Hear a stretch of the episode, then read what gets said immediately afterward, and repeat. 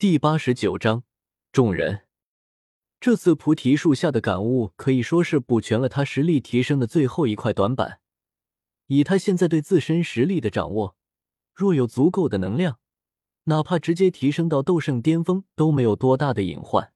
所以古河在走出菩提古树树体，转过头来，对着身后的菩提古树拱手道：“多谢了。”这一礼可以说是真心实意。毕竟随着魂族开始收线，时间越来越紧张。以原时间线来看，魂族他们恐怕在古族成年里那一段时间。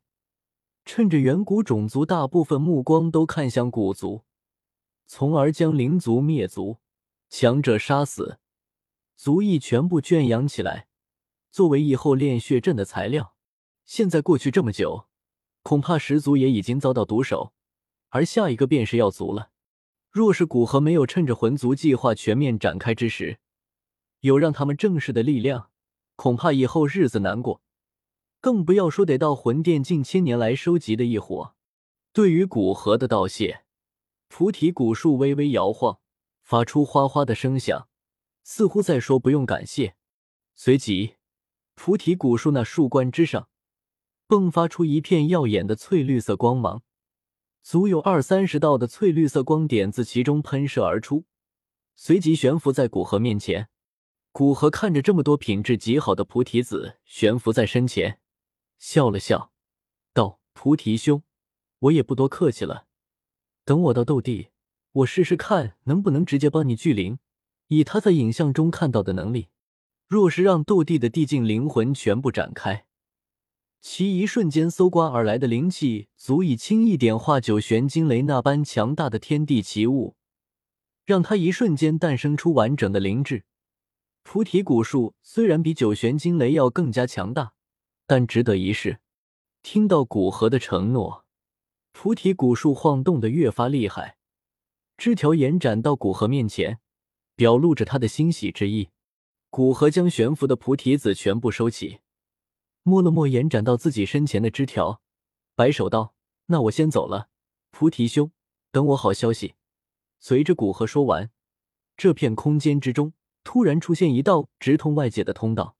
古河走进通道。消失在这片空间之中，而在外界，那矗立在草原中心将近一个多月毫无变化的菩提古树，突然爆发出刺眼的翠绿色光芒，随即一道身影自光芒之中缓缓踏出，落于附近的地面之上。古河缓缓呼出一口气，附近的平原，哪怕只有一些简单的草木，没有其他价值，但还是让古河觉得亲切。并且有一种久别重逢的感觉。虽然在外界不过是过去一个多月，但对于古河来说，意识却是已经过去了足足上万年。菩提古树外界的平原几乎毫无变化。虽然菩提古树出世的消息已经传播出去，但是来的基本上都是半圣以下的强者。要突破凶兽巢是一件极难的事情，还必须组织人手，等人多了才有一丝可能突破。眼下那些闻风而动的人，并没有出现在凶兽这边。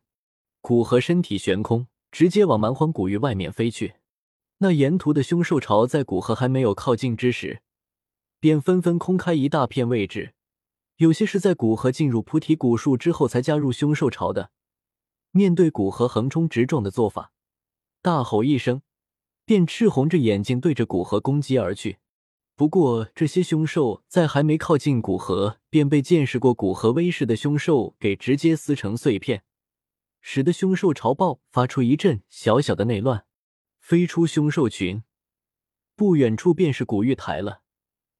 那里汇聚着不少的人，正是为了汇聚人手，准备一起闯一闯这凶兽巢。在见到古河直接从凶兽群众飞过。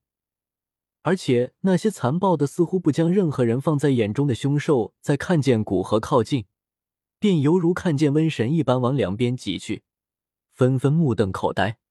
他们还从未见过这样的情景：成千上万头可以轻易将斗尊撕成碎片的凶兽，如此惧怕一个人类，似乎古河才是凶兽，而他们不过是小绵羊一般。古河远远的看了古玉台的人，在发现萧炎。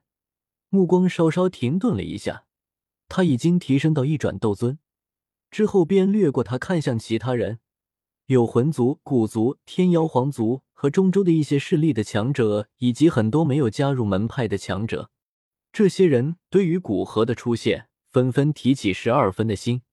一个能在凶兽群里来去自如的强者，远不是他们能够惹得起的。而且他们最担心的便是古河似乎已经去过菩提古树那里。那么凶兽群另一边的菩提古树的三宝还存在吗？若是不存在，他们便没有继续待下去的必要了。若是还存在，那么说什么也要拼一把。古河只是大致扫了一眼，便转身离开。这些后辈有些提不起他的兴趣。在古河离开后，古玉台的所有人才松了口气。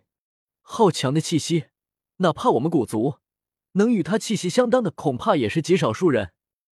古薰儿看到远处的古河离开，出声感叹道：“的确很强，我都已经不知道他的修为了。薰儿，你知道吗？他便是原先加玛帝国的丹王古河。”萧炎看到古河离开，对着古薰儿一脸复杂的说道：“那位曾经的加玛帝国第一炼药师。”古薰儿有些震惊的重复道，在消化了这个消息后，连忙补救道。我相信萧炎哥哥以后一定比他更加优秀。等这次得到菩提心，晋升斗圣，萧炎哥哥便与他处于同一个级别了。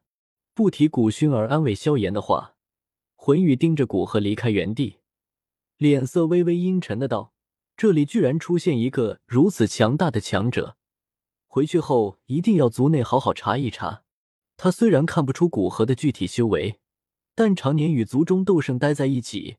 还是能够大致判断出，古河至少也是一位终极斗圣，这样的实力几乎不可能是中州单纯的势力能够养得起来的，有很大的可能与远古种族有牵扯。而魂玉身旁的九凤，在古河离开后，微微松了口气，他感觉远处的那个男人周身的气势，居然比他的父亲黄天还要强大。这个发现让九凤再也提不起丝毫傲气。而是等古河离开后，才像是放下心中的一块巨石一般松了口气。